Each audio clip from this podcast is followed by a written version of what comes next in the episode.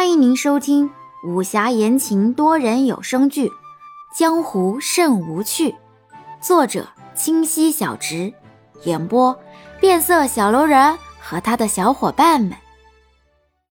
第七集，因望雨楼的原因，一连多日，江湖客栈门可罗雀，好不冷清。老主顾听说望雨楼削价，也纷纷去尝试。可恶的是，那望雨楼竟都装得下，真正是不给那些小客栈活路。杨焕与林植进来时，王一人正低头托腮冥想，叹气声不断。安叔也不打扰，悄悄移到一旁，轻轻划拉着账本。王一人觉得阳光被挡了，刚惊喜，好几天了，终于来了客人，欢迎二字刚到嘴边，就抬头看见了二人。想起那日的窘迫，依然没好气地问道：“二位是住店还是打街呀？”说完，拿起抹布使劲擦那柜台，那意思很明显了：“赶紧走，老娘没空。”林直上前一步，靠近柜台，拿手重重敲了两下：“小妞儿，爷今天是来给你送客人的，这么不欢迎？”上门的生意不要白不要，万一是真的呢？王一人马上反应过来，脸上堆笑，自己当然是乐意的。刚想说句放马过来，就见安叔已经将人请进了雅间。安叔刚才在一旁心里瞧着清清楚楚的，这说话的小子好像是云芷客栈的少东家，最近不知怎的在街上走过好几回，回回张扬。一人前段时间刚接手客栈，忙得不可开交，固然是注意不到的。再看这旁边的公子，一身华服，面如冠玉，想必也是大户人家的少爷。进了雅间，吩咐人上茶。安叔刚想坐下来，就见林植挥挥手，让你们大小姐过来聊。老掌柜去歇着吧。安叔本想多嘴说，这生意大小姐也不怎么管。却瞧着那一直没吭声的公子，笑眯眯地望着他，面上一愣，莫名的感觉到丝丝寒气扑面而来。安叔知趣的退下了，心想罢了，让清水姑娘来雅间，小姐应该就不会有问题了。这就出去派人请了王一人和清水。岂料王一人坐下后，林植却没有开口的意思。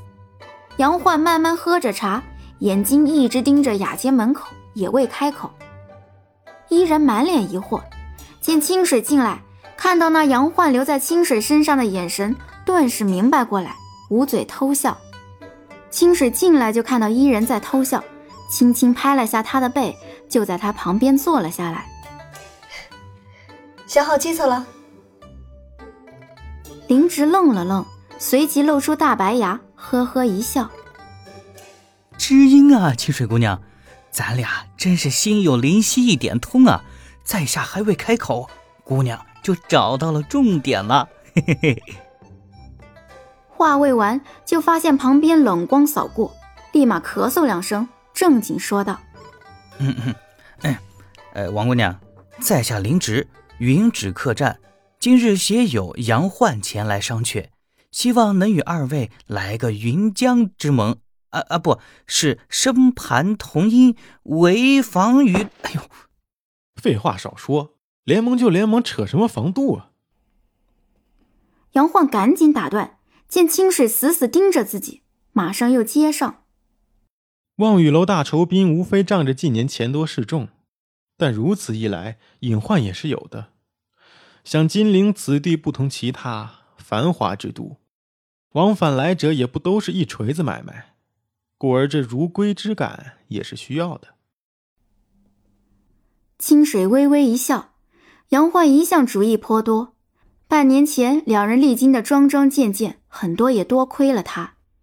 看见清水的样子，杨焕心情莫名的好了起来。这节令生意、官铺、红票、削价都是法子，归根到底是人狠物美价更廉。嗯，摊假三只，连假五只。不行，我们原本就力薄，这样下去迟早关门。不傻嘛，小妞，先别激动，听完再议。众人又将目光齐齐望向杨焕，杨焕却不开口，拿眼横林直。林直呵呵一笑，话锋一转：“明日天气甚好，在下想邀两位姑娘郊外一游。这风景一好啊。”这些琐事儿也能解决了，不是？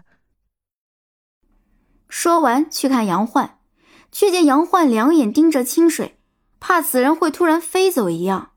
一人大怒，觉得林直没事找事，磨磨唧唧，纯属找抽。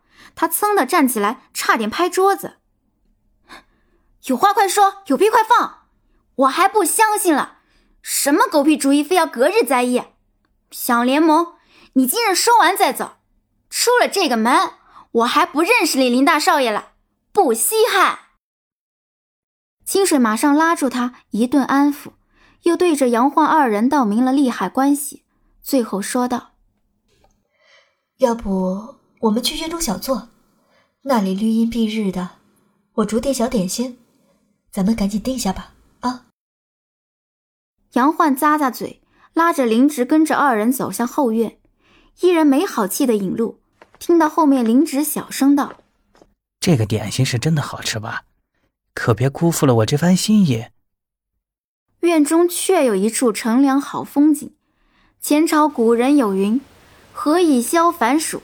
端坐一院中。”此时，就见院中大树之下，四人围坐一石桌，一茶一坐一点心，微风拂过，青丝张卷。一人心想。清水姐姐越来越看不懂了，平时啥都不会，竟还会做这般点心。